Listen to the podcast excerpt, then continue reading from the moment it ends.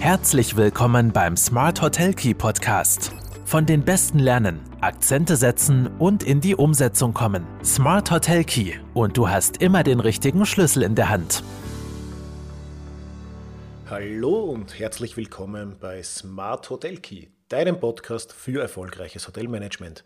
Mein Name ist Marco Riederer und ich freue mich sehr, dass ich heute im Podcast Roman Kmenter begrüßen darf, wenn es um das spannende Thema der Preiskommunikation geht. Roman Gmenter ist Business Coach, mehrfacher Buchautor, seit mehr als 30 Jahren als Unternehmer, Keynote Speaker ähm, und Berater unterwegs. Und er unterstützt Menschen und Unternehmen dabei, nicht nur ihre Ziele erreichen, sondern auch mit den richtigen Preisen am Markt zu sein. Und dass die Preiskommunikation ein wichtiges Thema ist, dass der Preis gerade jetzt heiß ist, das wissen wir alle und ich freue mich deswegen schon sehr auf das spannende Interview mit Roman. Und jetzt, ich wollte schon sagen, Film ab, Interview ab.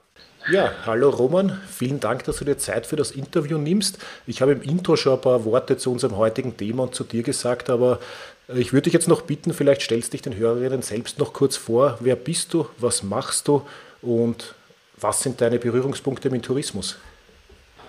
Ja, ich freue mich auch, dass ich dabei sein darf heute. Mein Name ist Roman Kmenter, ich bin Österreicher, wie man hört, für alle nicht österreichischen Hörer vielleicht. Ähm, ich beschäftige mich seit inzwischen 5, 6, 7, 8 Jahren mit dem Schwerpunktthema Preis und alles, was so mit dazugehört und habe festgestellt, da gehört sehr viel mehr dazu, wie wir heute, glaube ich, auch abdecken werden, als man vielleicht so glaubt. Und äh, schaue, dass ich das Thema unter die Leute bringe. Als Vortragsredner da auch meine Berührungspunkte mit Tourismus, außer dass ich selbst gern reise und Gast bin, aber den einen oder anderen Vortrag gehalten auf Tourismus, auf Hotelier-Kongressen und, und dergleichen.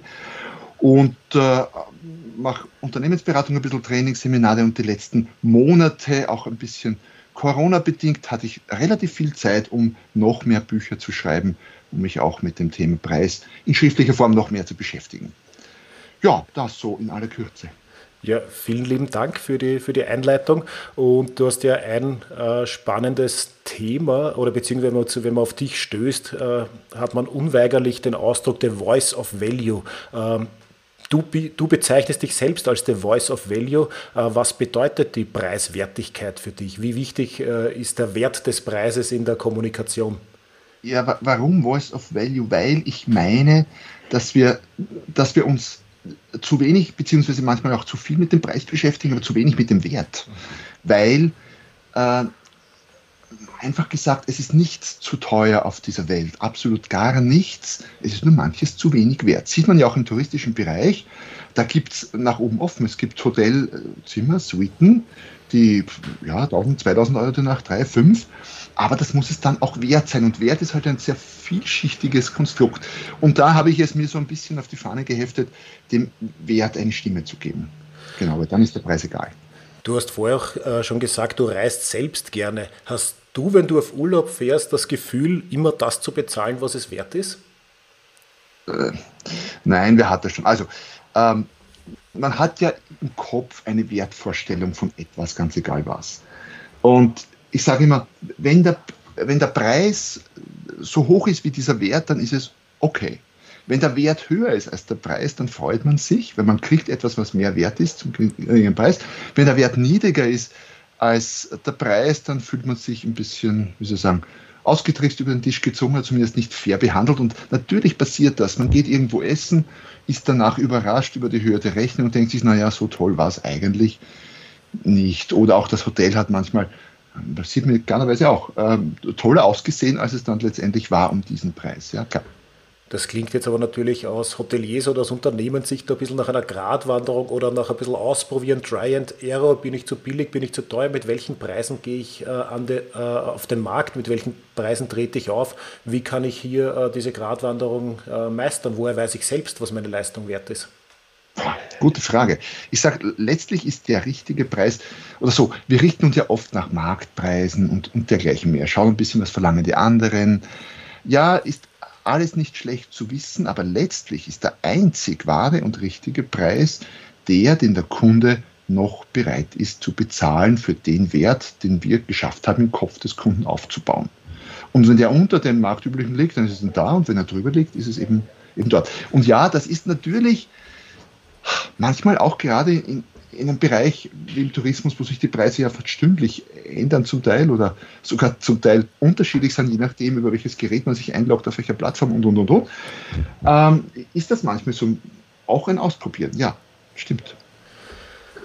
Ähm, wenn ich, wenn ich jetzt, wie du gerade ansprichst, auf verschiedenen Plattformen verschiedene Preise habe, meine Gäste vielleicht dann im Betrieb sind, ich habe gerade in der Ferienhotellerie ähm, oft das Thema, dass ich Kunden oder Hoteldirektoren habe, die sagen, ich kann ja gar nicht äh, mit Preisvariablen arbeiten, einmal so viel, einmal so viel verlangen, die Gäste reden ja miteinander. In der Stadt- und Ferienhotellerie ist das ja üblich. Wir haben Systeme, die alle sieben Minuten den Preis ändern, je nach Marktgegebenheit, je nach Mitbewerbergegebenheit, teilweise sogar je nach Wetter, dass am Wochenende noch ein anderer Preis ist als davor.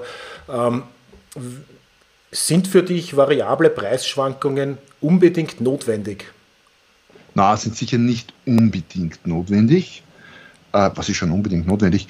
Ähm, aber es kann, wenn ich mich intensiv damit beschäftige, mit dem Thema Preis und dranbleibe, kann es durchaus Sinn machen und zusätzlichen Profit bringen. Und ja, deswegen muss man auch damit beschäftigen, mit Fingerspitzengefühl natürlich. Es darf sich kein Gast jetzt grob, grob benachteiligt fühlen, klarerweise. Also so ganz nebenher in, in einer Situation, wo eben Preise so so ein Wettbewerbsfaktor geworden sind, so ganz nebenher geht es dann nicht mehr. Wenn ich einen fixen Preis habe, quasi das ist der Preis für die Saison und das ist es, ist mein Leben leichter, aber ich hole möglicherweise auch nicht das Maximum raus an Ertrag. Ja. Ist wahrscheinlich ein bisschen eine strategische Entscheidung in der Individualhotellerie auch anders zu sehen als in der Kettenhotellerie. Und dann gibt es wieder die Entwicklungen, viel ist mit Dynamic Pricing aufgekommen und dann hat man natürlich Themen wie Motel One, wo ich weiß, ich zahle fast immer den gleichen Preis, vielleicht noch mit Ausnahme des Oktoberfestes. Ähm, sind die dann unerfolgreich? Oder holen die nicht das Maximum heraus? Ja, das ist ein super Beispiel, weil das ist dann auch wieder, und deswegen sagte ich, das ganze Preisthema ist so ein vielschichtiges, das ist ja auch zum Beispiel dann eine Frage der Positionierung. Wenn ich sage, wir sind die mit dem immer gleichen Preis, bei uns weißt du, was du bezahlst, egal ob du von einem Apple-Gerät buchst, von einem Microsoft-Ding, ob du in der Nacht buchst oder zwei Tage vorher oder ein Jahr vorher, es ist immer der gleiche Preis, ist zum Beispiel eine schöne Positionierungsbotschaft. Wir sagen, ja, die sind mir sympathisch, da brauche ich nicht herumtun, habe ich immer den Preis. Kann man schon auch tun. Klar, letztlich glaube ich, man kann, wie oft im Leben, auch in der Wirtschaft, man kann grundsätzlich alles tun. Auch vielleicht das Gegenteil von dem, was wir heute so besprechen. Aber man muss sich, und das ist wichtig dabei, man muss sich bewusst sein, was man tut und was das für Auswirkungen hat. Kann ich Billigpreisanbieter sein? Ja klar, kann ich wenn ich es mir leisten kann und mein Geschäftsmodell entsprechend aufgestellt ist, kann ich High-End-Anbieter sein. Ja, geht auch. Muss nur wissen, was ich tue und was es, was es für, für Folgen hat. Ja. Das, das sind wir eben eh ein ganz wichtigen Thema, äh, Positionierung und Leistung. Natürlich muss ich mal wissen, was kann ich bieten, was kostet es mich auch selbst, wo ist vielleicht meine Preisuntergrenze, ab welcher Schwelle bin ich äh, äh, schaffe ich einen Break-Even mit der Anzahl an Nächtigungen, die ich brauche. Äh, ich bin ja selbst auch ein Freund der progressiven Preisgestaltung, das heißt den günstigsten Preis so früh wie möglich und teurer werden zu Anreisezeitpunkt hin. Jetzt hat uns natürlich Corona eins gelehrt auch, der Tourismus ist sehr angreifbar. Ja. Sehr viele Betriebe haben nicht gewusst, wie geht es weiter. Wir merken jetzt zwar im Sommer natürlich, es ist eine gewisse Nachfrage wieder da, vor allem Inland das Jahr der Hochkonjunktur 2019 werden wir trotzdem wahrscheinlich noch lange nicht erreichen. Das heißt, es ist ein kleiner Schritt äh, dahingehend zu sagen, ja, lass uns die Preise senken, um mehr vom Markt noch äh, abzugreifen. Ähm, wie siehst du das Thema? Kann ich jetzt Preise senken? Äh, wie lange dauert es dann, um die wieder zu erhöhen? Kann das ja. eine Strategie sein kurzfristig? Also, wie, wie gesagt, es kann alles eine Strategie sein. Ich muss mir auch da wieder bewusst sein, was bedeutet es? Mhm. Ähm, es tickt die, die Hotellerie ja sehr stark nach Auslastung als Kennzahl. Ja, das ist Auslastung. Bei den Kongressen, das fand ich, fand ich nett, hat, hat einer mal erklärt, der sich sehr intensiv auch mit dem Thema Hotellerie beschäftigt hat, mal gesagt, ja, ein, ein Hotelier, wie checkt ein Hotelier, äh, und sorry, liebe Hoteliers und äh, aber das war dessen Aussage, wie checkt ein Hotelier, ob das Geschäft gerade gut geht? Man steht im Hotel, schaut beim Fenster raus und wenn der Parkplatz halbwegs gefüllt ist, dann ist man froh und glücklich, weil dann ist das Hotel ausgelastet. Ist natürlich aus Preissicht und aus Ertragssicht nicht unbedingt richtig so.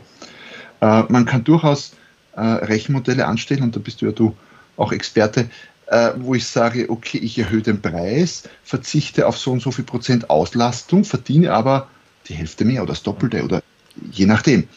Und da wird, glaube ich, zu wenig gerechnet. Also es ist alles denkbar, ich muss nur einfach rechnen und kann mir im einfachsten Fall ein paar Szenarien, Auslastung versus Preis und Ertrag und das bleibt über. Und, und dann kann man echt erstaunliche Resultate auch allein in diesem Modellrechnung schon kriegen. Man sagt, echt jetzt, wenn ich da jetzt Dings, dann kann, könnte ich es mir leisten, 20 Prozent weniger Auslastung und trotzdem genauso viel verdienen und so. Und das Wichtigste, es wird zu wenig gerechnet. Es wird zu viel auf Auslastung geschaut, auf Umsatz geschaut und zu wenig auf dem, auf das geachtet, was bleibt, glaube ich, ja. Ja, du hast gerade auch ein wichtiges Thema angesprochen und ich bin ja da oft ein bisschen provokant, wenn ich mit Hoteliers auch spreche und sie frage, was ist denn ihr größter Erfolg? Na super, letzte Saison im August, da haben wir 98 Prozent Auslastung gehabt, eine Woche war sogar mit 100 Prozent voll. Äh, meine Antwort darauf immer, dann hast du was falsch gemacht. Dann hast du dich wahrscheinlich zu billig verkauft. Genau, genau, genau. Wenn's, ich sage immer, wenn, wenn quasi wenn jeder kauft, bist du zu billig. Und für ein, für ein Hotelier oder fürs Hotel umgelegt, wenn die Auslastung 100% ist, bist du zu billig. Wird, wird, wahrscheinlich manche Ausnahmen geben, wo um ja. fast jeden Preis gebucht wird, aber in der Regel äh, bin ich auch ein Freund davon zu sagen, 100% Auslastung, dann hast du was falsch gemacht. Genau, absolut, absolut, absolut, genau.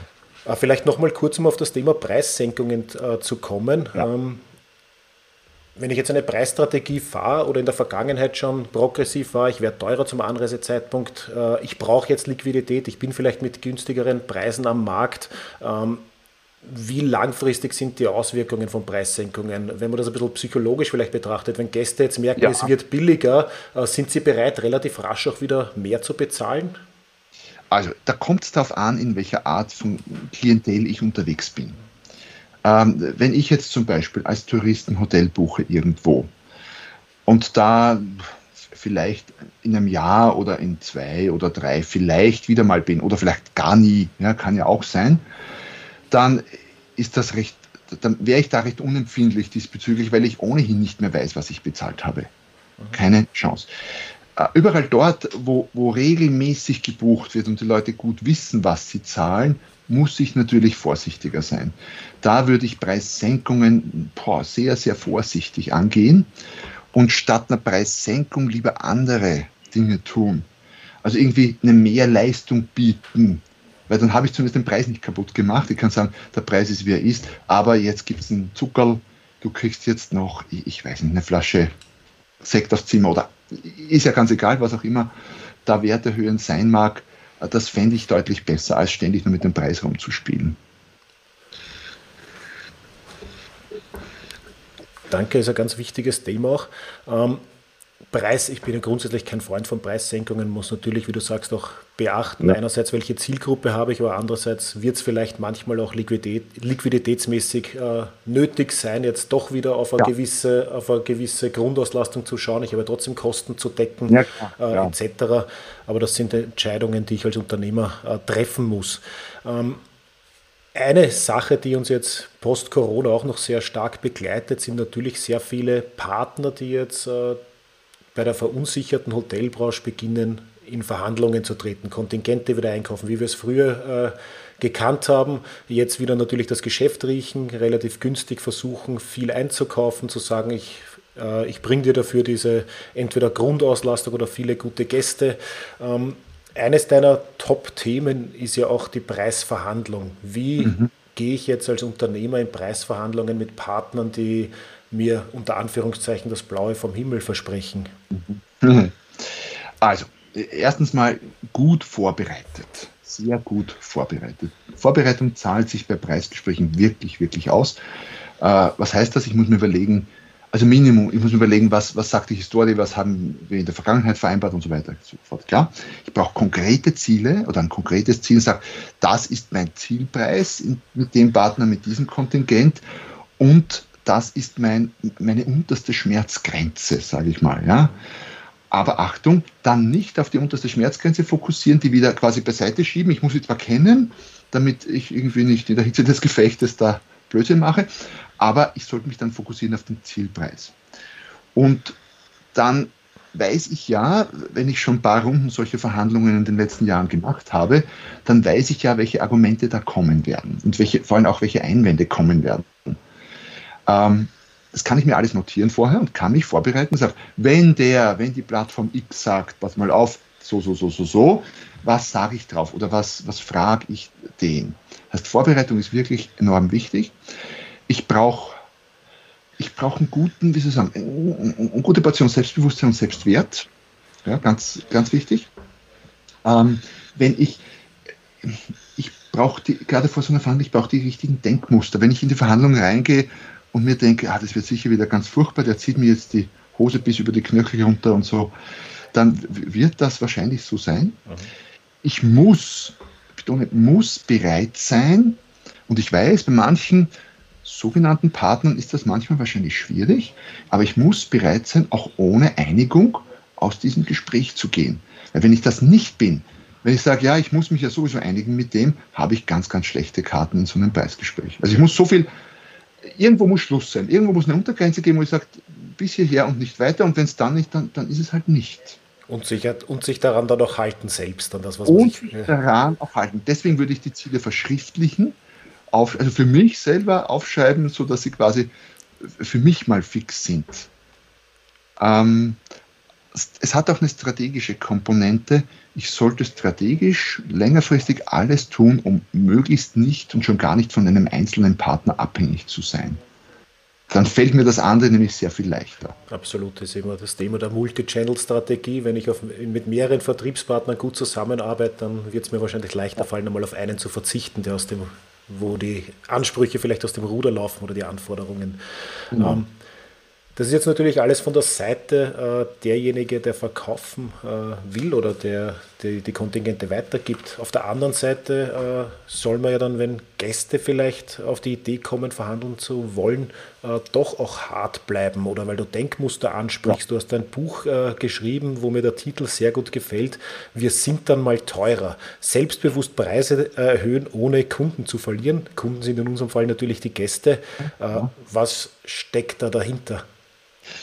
Naja, auch da, bei dem Buch geht es um, geht um, um, um taktische Komponenten und um strategische Komponenten. Strategisch halt dann alles in Richtung auch Positionierung und Multichannel und und und und und.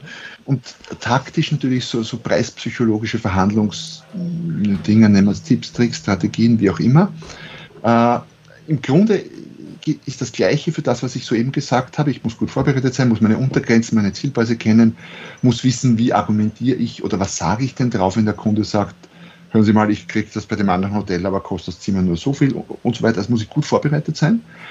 Und auch da, also wenn ich, wenn ich flexibel, so, und ich sollte, wir haben zuerst von Wert gesprochen, ich sollte wissen, was für meine Gäste etwas wert ist. Und das wird oft vollkommen falsch eingeschätzt. Beispiel.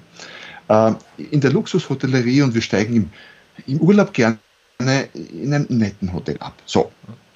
Ähm, und in, in, dem Bereich ist es ja oft so, dann, dann wird das Gepäck, dann gibt es ein Page und das Gepäck wird zum Zimmer gebracht. Nur dazu sagen, meine Frau liebt das, ich hasse es. Ich hasse es. Ich hasse es, wenn, wenn ich nicht die Kontrolle über meinen Koffer habe. Ich wäre nicht bereit, ja, natürlich kriegt er Trinkgeld, aber eigentlich nervt es mich, ich wäre nicht bereit, dafür auch noch extra zu bezahlen. Never ever. Äh, warum nervt es mich? Naja, dann bin ich schon am Zimmer, muss auf den Koffer warten, weil, weiß nicht, der ist langsamer als ich. Dann kommt er und das ist alles so, äh, es, es, ist kein zusätzlicher Wert für mich, wenn der mit dem Koffer bei meinem Koffer hat Rollen, das ist, es gibt einen Aufzug, was anderes, was ich mir erinnern kann, Santorin, die, die wie heißt sie, die, der Vulkanhang, die, äh, die Caldera, Hotel dort, irgendwo 50 Meter weiter unten, 40 Grad Hitze, 30 Kilo Koffer steil nach oben schleppen, nach unten schleppen, ja, da ist super. Aber in einem normalen, normalen, schönen Hotel und so, pff, Rollenkoffer bau nicht. Und das wird oft falsch eingeschätzt oder es wird nicht darüber nachgedacht. Die Leute glauben, ja, wenn Page, das ist, das ist was wert, das ist so dass der Mehrwert. Nein, ist es nicht. Es kann gerade kontraproduktiv sein. Und da, wenn du auch äh, so Konzepte wie Motel One oder so erwähnt hast zuerst, da hat man ein paar Dinge bei manchen dieser auch, auch, Ketten und Konzepte sehr gut gemacht. Man hat sich überlegt, was ist denn für den Kunden wirklich was wert? Und die haben zum Teil, also für mich, als wenn ich Business reise, so einen Nagel auf den Kopf getroffen. Was brauche ich? Ich brauche ein gutes Bett. Ich brauche eine gute, wirklich gute Dusche. Was da aufgeboten wird in Hotels ist schauerlich, mit Vorhängen und so. Äh, es muss sauber, es muss modern sein. Ich brauche keinen großen Schrank, wozu ich bin eine Nacht dort oder zwei. Das Zimmer muss nicht groß sein, gar nicht. Und einen gescheiten großen Fernseher. Minimal vielleicht, that's it. Ja? Und da vorher rauskriegen, was ist denn was wert für meine, für meine Gäste. Und das kann bei jemand anderem, eine andere Zielgruppe ganz anders sein. Und dann, und zurück zur Preisverhandlung, und dann lieber noch beim Wert was dazulegen, statt den Preis nachlassen. Und das kann für den einen sein, das Upgrade ins bessere Zimmer, weil ich eh nicht ausgelastet bin. Ja, kann schon. Also ich hatte auch mal was im Seminarhotel dann Zimmer mit, mit freistehender Badewanne, mit Blick auf den Fernseher. Nett, habe ich dann sogar genutzt für einen Business-Trip, okay. Aber äh, kann auch ganz was anderes sein. Das kann die Flasche Wein äh, zusätzlich sein, das kann für eine andere Zielgruppe Bügelservice sein oder, oder, oder. Essen, ganz gleich. Ne? Also das und lieber dort dann Wert erhöhen und beim Preis nicht nachlassen, wenn das irgend geht, ja. Also sehr viel äh, mit der Zielgruppe oder mit der gewünschten Zielgruppe mal beschäftigen, weil äh, oft ja. ist ja vielleicht auch der Fall, dass ich die Gäste bei mir habe, äh, die ich eigentlich nicht haben will, aufgrund meines Preisgefüges auch und möglicherweise ja. andere ohnehin äh, bereit wären, mehr zu bezahlen. Genau, genau, richtig, richtig. Absolut. Frage der Positionierung, ganz enorm wichtiges Thema. Du hast vorher noch ein Stichwort angesprochen, mit dem ich mich auch sehr viel beschäftige. Das sind so preispsychologische Effekte. Äh, du schreibst doch über das Behavioral Pricing, Ankerpreise, Schwellenpreise etc. Äh, was haben diese preispsychologischen Effekte gerade in der digitalen Preiskommunikation tatsächlich für Auswirkungen? Oder ist das so ein bisschen als i-Tüpfelchen dann noch zu sehen, wenn ich eh schon viel in der Preisstrategie richtig mache? Ja, es ist, es ist natürlich so ein bisschen die, die, der Schnittlauch aufs Butterbrot ja. schon, aber durchaus gerade in der Branche sehr, sehr starke Auswirkungen. Warum? Weil es eine Branche ist, wo ich ziemlich viele Kaufvorgänge habe jeden Tag. Das ist was anderes, wenn, wenn Anlagenbauer ist, ja, der ein Projekt im Jahr macht mit 20 Millionen, dann spielt die Preispsychologie schon auch eine Rolle, aber nicht annähernd so eine große, wie wenn ich zig, zig Buchungsvorgänge jeden Tag habe und, und kleinere Rechnungen und 100 Euro und 20 und 50 und Restaurant und so. Warum? Weil natürlich all diese preispsychologischen Effekte zwar grundsätzlich wirken, aber ich kann nicht sagen, es wirkt bei jedem Einzelnen so und so stark. Aber in Summe wirkt es stark. Und im Schnitt über diese vielen, vielen Buchungsvorgänge hat es eine enorme Wirkung. Und da gibt es ein paar, die äh, recht leicht einsetzbar sind. Zum Beispiel sollte ich immer immer irgendwie ein überdrüber Luxusangebot haben. Warum? Naja, das könnte im Zimmer das, ich sage mal so, die Präsidentensuite sein oder was Vergleichbares halt, ja.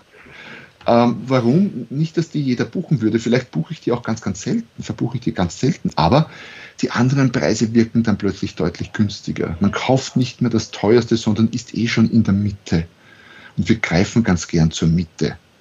Oder auch solche Dinge wie Pakete machen. Also weg von dieser, was kostet das Zimmer ohne Frühstück, Preisvergleicherei oder auch mit Frühstück, hin zum, ich kaufe kein Zimmer mit Frühstück, sondern ich buche ein Paket. Und da ist noch ein, ein paar Sachen dabei. Das Zimmer mit Frühstück, aber ich habe auch, weil man weiß, dass man mag diese Klientel, ich habe auch dann einen Bügelservice dabei und die Flasche Wein oder was auch immer, mache ein schönes Package draus und verkaufe Packages. Habe ich Chance für Zusatzumsatz und ich bin ein Stück weit raus aus der Vergleichbarkeit mit anderen. Also da gibt es eine ganze Menge Dinge, die man da tun kann.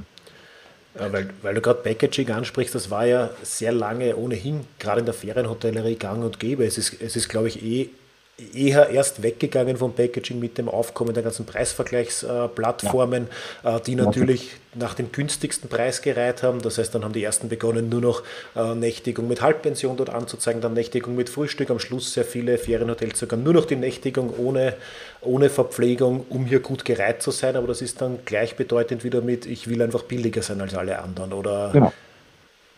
Genau. Dann bin ich voll in der Vergleichbarkeit und dann wird nur über den Preis verglichen. Und ich muss mich halt fragen, als Hotelier, will ich das? Will ich bei diesem Spiel mitspielen? Und kann ich es mir leisten, bei diesem Spiel mitzuspielen? Weil viele meinen ja, aber nicht nur der Hotellerie, sondern generell, äh, sie könnten mitspielen und können es sich leisten, aber sie können es sich nicht leisten. Nur blöderweise, man glaubt ja, das Problem ist nicht, dass es nicht funktioniert mit den billigen Preisen, sondern das Problem ist, dass es scheinbar funktioniert. Es wird gebucht, die Buchungslage ist super. Man freut sich, hey, 90, 95, 98 Prozent gebucht. Das böse Erwachen kommt halt oft erst sehr viel später. Meistens nicht mal am Monatsende, sondern am Jahresende, wenn der Steuerberater dann halt irgendwie Abrechnung macht und sieht, ups, ja, Buchungslage war toll, aber verdient haben wir nichts, so nach dem Motto.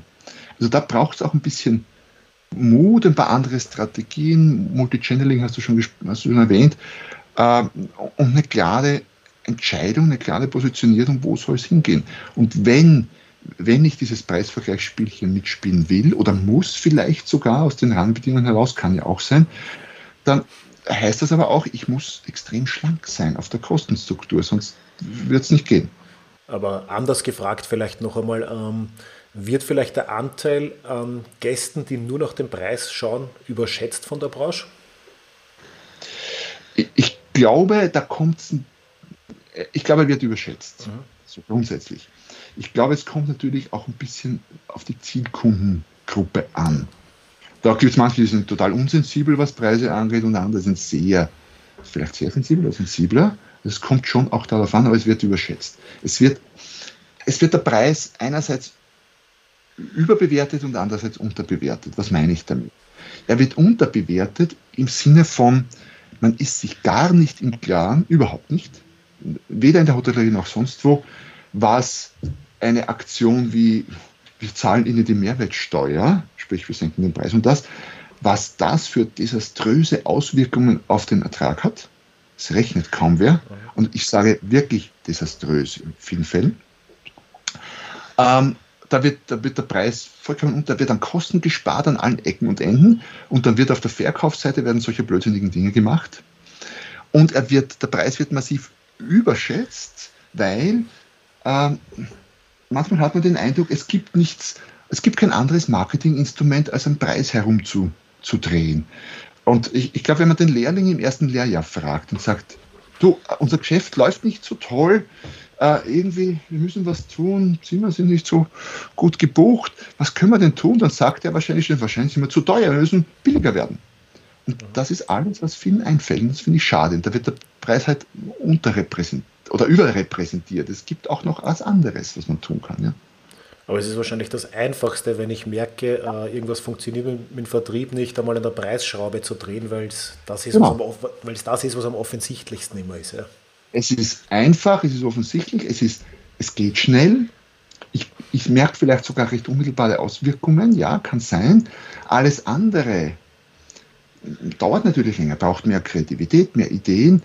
Ähm, wenn ich jetzt sage, naja, ich will, ich, ich will raus aus der Abhängigkeit von diesen Preisvergleichsplattformen, was auch immer, dann muss ich halt schauen, dass ich, wenn, wenn das Hotel gesucht wird, selber auch aufscheine. Manche Hotels sind ja quasi nicht zu finden ne? Äh, in der Google-Suche. Äh, kostet das Mühe und Zeit und Geld? Ja, tut es. Aber es geht, behaupte ich. Ja? Und dann stecke ich halt lieber die Mühe, Zeit, Geld da rein und kann dann halt vom Preis her auch ähm, anders agieren, wie ich bin ständig auf irgendwelchen Preisvergleichen. Ja. Es ist schön, dass du das jetzt noch sagst, äh, fast zum Abschluss, äh, weil meiner Meinung nach auch immer Preis und Vertrieb gehen halt Hand in Hand. Ich kann, ich kann die beste Preisstrategie haben, wenn ich nicht äh, sichtbar bin, wird mich keiner buchen. Andererseits kann ich die beste Vertriebsstrategie und Marketingplan haben, mit den falschen Preisen werde ich trotzdem ein Verlustgeschäft haben. Genau. Darum ist, genau. äh, bin ich ein großer Fan davon, sich immer beide Seiten äh, ganz detailliert anzusehen, bevor ich irgendwelche Aktionen setze. Absolut, absolut. Ähm, Du hast vier Bücher über Preise geschrieben, wenn ich das richtig recherchiert habe, von Smart Preise verhandeln über Wir sind dann mal teurer, nicht um jeden Preis und zu teuer Antworten auf Preiseinwände. Ähm, das heißt, du hast dich sehr intensiv vor allem mit Preisverhandlungen und Preiskommunikation äh, auseinandergesetzt. Wenn du jetzt zu einem Unternehmer, in unserem Fall zu einem Hotelier kommen würdest, der sagt, er hat ein Problem, er weiß nicht, äh, wo er anfangen soll, mit den, mit der, an den Preisschrauben zu drehen. Was sind die ersten Schritte, die du mit jemandem äh, durchgehen würdest? Was würdest du dir als erstes in der Analyse anschauen? Ich würde mal analysieren, äh, erstens mal, welche Preise sind denn tatsächlich gelaufen? Zweitens würde ich die letzte Ertragsrechnung hernehmen und schauen, was ist denn übergeblieben bei den Preisen. Ähm, dann würde ich mir wirklich anschauen und mal überlegen, mich mit dem, ich habe für mich so eine Pyramide und fange da von unten an. Ähm, erstens, was sind die Ziele, aber dann kommt relativ bald, relativ bald, wie bin ich denn positioniert? Also ich würde grundlegend mal an diesen Faktoren arbeiten und mich beschäftigen, was der Zielkunde, was sind die wertvollen Dinge für diese Art von Zielkunden. Also mich von unten nach oben durcharbeiten. Warum? Weil so Dinge wie Positionierung, die richtige Positionierung zum Beispiel sehr viel nachhaltiger sind und sehr viel massiver wirken auf Ertrag letztlich als als Verkauf, verkäuferische Rhetorik. Auch das ist wichtig, klar. Wenn der Kunde fragt, na, was kostet jetzt die Woche bei euch? Und der Verkäufer oder der, wie immer sagt, Mitarbeiter sagt, na ja, äh, normalerweise verlangen wir 137 Euro am Tag, dann heißt das für den Kunden, äh, da geht noch was. Ja?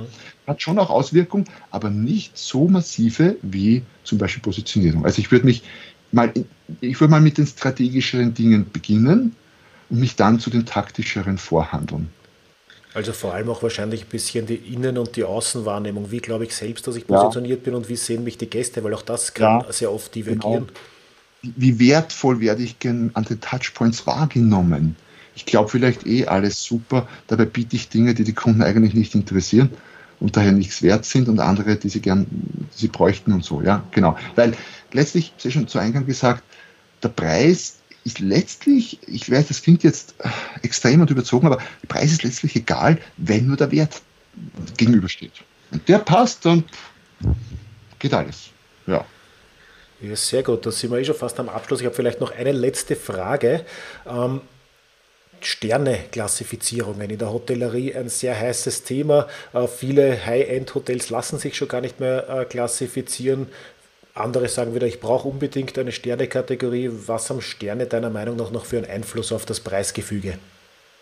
Naja, die Leute haben es gelernt. Ja, man, man, schaut drauf, nicht nur in der Hotellerie witzigerweise, sondern es wird ja noch, wurde ja noch verstärkt, weil die Sterne ja auch woanders verwendet werden. Bei Amazon zum Beispiel, jeder kauft auf Amazon, da gibt es fünf Sterne. Mhm. Fünf Sterne ist gut, das heißt, man kennt das. Sprich, auch, auch wenn Gäste behaupten, vielleicht, ja, ich richte mich nicht nach den Sternen. Also es beeinflusst uns sehr wohl.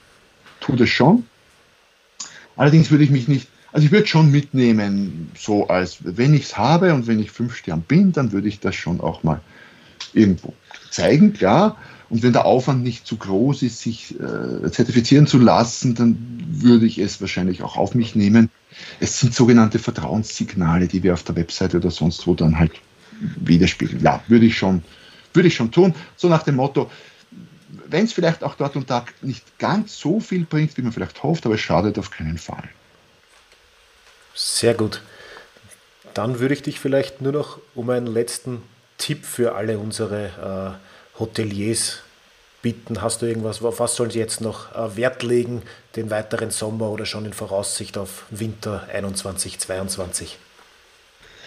Ich würde mir wirklich mal wir sind alles so, so stark im operativen Geschäft drinnen. Ja? Wir rund um die Uhr, es wird von früh bis spät gearbeitet und wir sind alle so drin.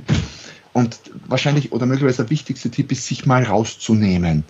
Einen Schritt zurückzugehen, einen halben Tag, vielleicht einen Tag, ich weiß, es ist Luxus, sich die Zeit zu nehmen, möglicherweise sogar mit professioneller Unterstützung, wie auch immer, um mal einen Blick auf, auf mein Business zu werfen und an meinem Business zu arbeiten und nicht nur im Business. Das ist extrem profitabel eingesetzte Zeit. Das würde ich tun. Vielen Dank, Roman. Den Tipp geben wir gerne weiter. Danke, dass du heute mein Gast warst.